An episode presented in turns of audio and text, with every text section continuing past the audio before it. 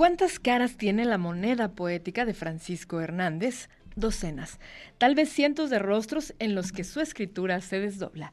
Hoy en la Carta Náutica con Javier Pimentel el tema es Imán para Fantasmas, del escritor veracruzano Francisco Javier, Francisco Hernández, publicado en 2004. Javier, ¿cómo estás? Como siempre, enorme gusto saludarte. Hola, ¿qué tal? ¿Qué tal, Anami? Igual, un enorme gusto saludarlos desde la Ciudad de México. Efectivamente, hoy vamos a comentar este libro. Mira, aquí tengo, le puse una, una pluma de separador. Eh, Imán para Fantasmas de Francisco Hernández. Es un libro que se publicó, eh, la primera edición es de 2004. Eh, y bueno, antes de, de, comentar brevemente este poemario, eh, Anamí, diría que Francisco Hernández fue durante, sobre todo durante el último tramo de mis estudios universitarios, una presencia demoledora, constante, inspiradora, eh, no solo en términos literarios, sino que incluso buena parte de trabajos audiovisuales que hice en aquella época, ¿no? Este, algunos videos este, que intentaban experimentar con ciertas narrativas, pues están muy anclados en la poesía de, de Francisco Hernández eh, incluso el título mismo de esta colaboración semanal, Carta Náutica, es totalmente deudor de la poesía de Francisco Hernández. Y pues se trata de eh, un poeta veracruzano, nacido en 1946, eh, con una personalísima manera de abordar la realidad a través de la poesía.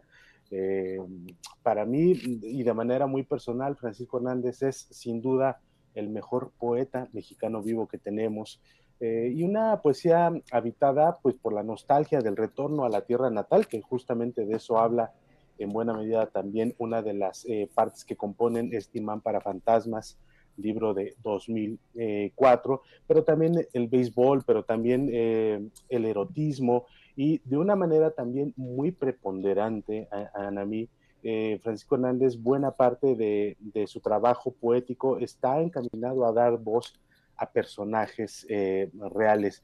Así en Cuaderno de Borneo, eh, con George Trackle, eh, de cómo Robert Schumann fue vencido por los demonios, Moneda de tres caras. Son poemas además de larguísima extensión que dan voz a personajes para imaginar o para recrear en muchos casos sus últimos eh, momentos. Eso es algo poderosísimo en la poesía de Francisco Hernández y por otro lado también ha experimentado con algunos ejercicios en prosa, eh, de ello da cuenta un libro que se editó un año antes, en 2003 y que también en algún momento aquí estaremos comentando, un libro de 2003 eh, que se llama Diario Invento, que recoge buena parte de sus anotaciones cotidianas, pero que de pronto se desvían hacia la ficción, hacia la poesía. Eh, un libro muy hermoso publicado por Aldus, eh, si no mal recuerdo. Y, bueno, pues, para quien se vaya a acercar a la poesía de Francisco Hernández, pues el, el mayor compendio que se ha hecho hasta el día de hoy es el que eh, realizó la Universidad Nacional Autónoma de México en su colección Poemas y Ensayos, un volumen que lleva por título Poesía Reunida 1974-1994, que incluye de manera íntegra estos libros que te comentaba Joan a mí, este Moneda de Tres Caras, de cómo Robert Schumann fue vencido por los demonios, Cuaderno de Borneo, y eh, toda la poesía previa a esos, a esos tres grandes eh, poemas, a esos poemas de, de gran extensión. Bueno, 2004 decíamos, Ana la fecha de lanzamiento de este eh, imán para fantasmas. Yo lo había visto, eh, este libro, bueno, este y algunos otros ejemplares de este mismo libro, en una librería que tengo aquí muy cerca, la librería parroquial de Clavería. Eh, y, y, prácticamente lo vi desde que se publicó, es decir, desde 2004, hace ya 18 años, y en cada visita lo dejaba, este, lo dejaba pasar, acaso por haberse tratado, como comentaba al inicio, de eh, una presencia pues, prácticamente tutelar, sobre todo en, mis años universitarios, y hace poco, este, eh, pues me encaminé justamente con la intención de comprarlo y es un libro que se lee también un poco por, por ser de poesía, pues de manera eh, rápida. Eh, rápida, ¿no? Yo lo leí pues en una sola sesión de lectura. se compone de tres, digamos, está articulado este poemario Man para Fantasmas a partir de tres ejes temáticos. Uno de ellos es el, el el cuaderno de un eh, retorno a la tierra natal de Francisco Hernández, a Tuxtla. Eh, y por otro lado está también, eh, bueno, San Andrés, San Andrés Tuxtla, Veracruz, para no llamarnos a equívoco. La otra parte está articulada por la presencia de Octavio Paz, que es para Francisco Hernández, pues un, tutor, un padre intelectual, este que, del que se ocupa en buena parte de, de su obra, eh, son 20 textos escritos a partir de 18 fotografías de Octavio Paz. Y es una delicia leer esos 20 textos, porque además uno trata de buscar en la memoria esas fotografías tan icónicas de Octavio Paz, ¿no? Este, yo pensaba en algunas fotografías realizadas por Barry Domínguez, eh, fotografías hechas por Rogelio Cuellar, que sin duda sin duda fueron fuente de inspiración para esos 20 textos. Eh, y luego, por otro lado, 20 fragmentos imaginados, eh, pensados por Salvador Díaz Mirón dos semanas antes de morir. Bueno, esos son los tres ejes temáticos. Eh, todos son muy disfrutables. También la poesía de Francisco Hernández es sumamente visual, Anamí, y eso hace que sea también muy ágil, ¿no? escribe al inicio de este poemario en su cuaderno eh, del, regreso al pueblo natal, cuaderno de un retorno a mi pueblo natal se llama, y en uno de esos eh, apartados escribe algo como esto.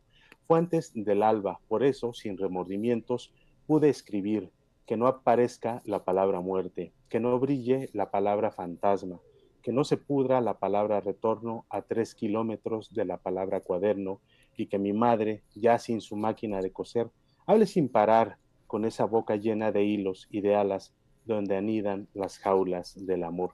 Y es que, bueno, buena parte de, este cuaderno del retorno al pueblo natal, pues eh, está eh, completamente prendado de la nostalgia, eh, también de la idealización que a través de la palabra poética, pues adquiere unas dimensiones interesantes es eh, significativo que también uno pueda comentar un libro como este Imán para Fantasmas en estas fechas, que además este, eh, son propias, si no de fantasmas, sí de los eh, recordatorios de aquellas presencias que ya no están entre nosotros y que han dejado una huella significativa, pero también a mí, y esto es importante, y pensando justamente en la entrevista previa que hacías aquí en la Conjura de los Necios, justamente esta tradición de las ofrendas, sobre todo en el interior de la República. Yo conozco muy bien la Mixteca Poblana, es uno de mis lugares eh, predilectos y que llevo enormemente en el corazón.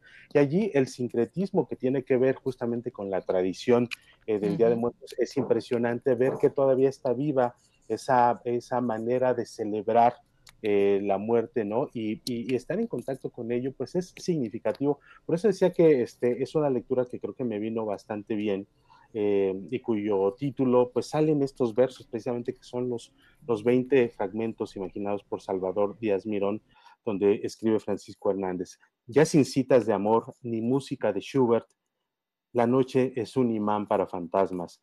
El sueño con alguna goleta se entretiene y alrededor de un yugo de la brisa Pienso en mi esposa fiel, mi compañera, la que de amante nunca tuvo excesos, la que jamás fue maga entre las sombras. A ella, sin embargo, le debo haber llegado a la vejez sin canas o bien con la alameda de mi pelo pintado. Pues he ahí, eh, Anami, una, una pequeña eh, muestra de este imán para fantasmas, un libro que me tardé tanto como 18 años en leer, este, casi en todos mis estantes están este, pues, si no toda, pues la, gran mayoría de los libros de Francisco Hernández, sé que fue y es una presencia importantísima. Por alguna razón que no logro explicar, no había tenido presencia aquí en la Conjura de los Necios en esta carta náutica, pero bueno, de a poco iremos comentando eh, pues la totalidad de la obra de este poeta, que como decía yo, eh, me parece a mí de manera muy, muy personal el mejor poeta mexicano vivo. Y desde ese punto de vista, pues es un enorme privilegio compartir ese, ese tramo vital con quien uno admira. ¿no? Claro, claro que sí. Oye, padrísimo.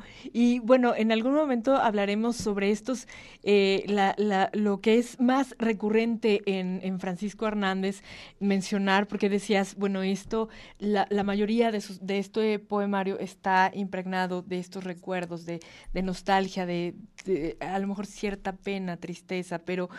Eh, sí es, sí es interesante esto, esto que mencionas, sobre todo eh, un, poeta vivo que, eh, bueno, está... Eh, ah, algo que te quería decir antes de que se me olvide, antes de que nos vayamos. creo que por algo, por algo no había llegado ese libro, porque tal vez hace 18 años no lo hubieras a lo mejor comprendido de la misma manera que lo estás comprendiendo ahora, ¿no? Entonces, yo creo que tenía que llegar cuando llegue, ya, sí, efectivamente, efectivamente son, este, los libros se encuentran siempre a sus eh, lectores. Fíjate que lleva yo 18 años, este, que es una librería que visito con muchísima frecuencia y cada tanto lo veía y lo volví a dejar en los estantes.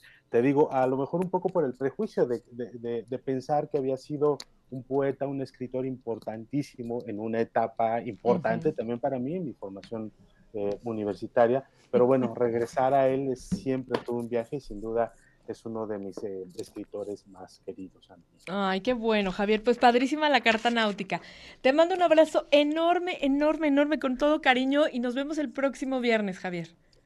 Nos vemos el próximo viernes, Anami, vida viendo, salud no faltando, aquí en Radio y TV Gracias, Javier.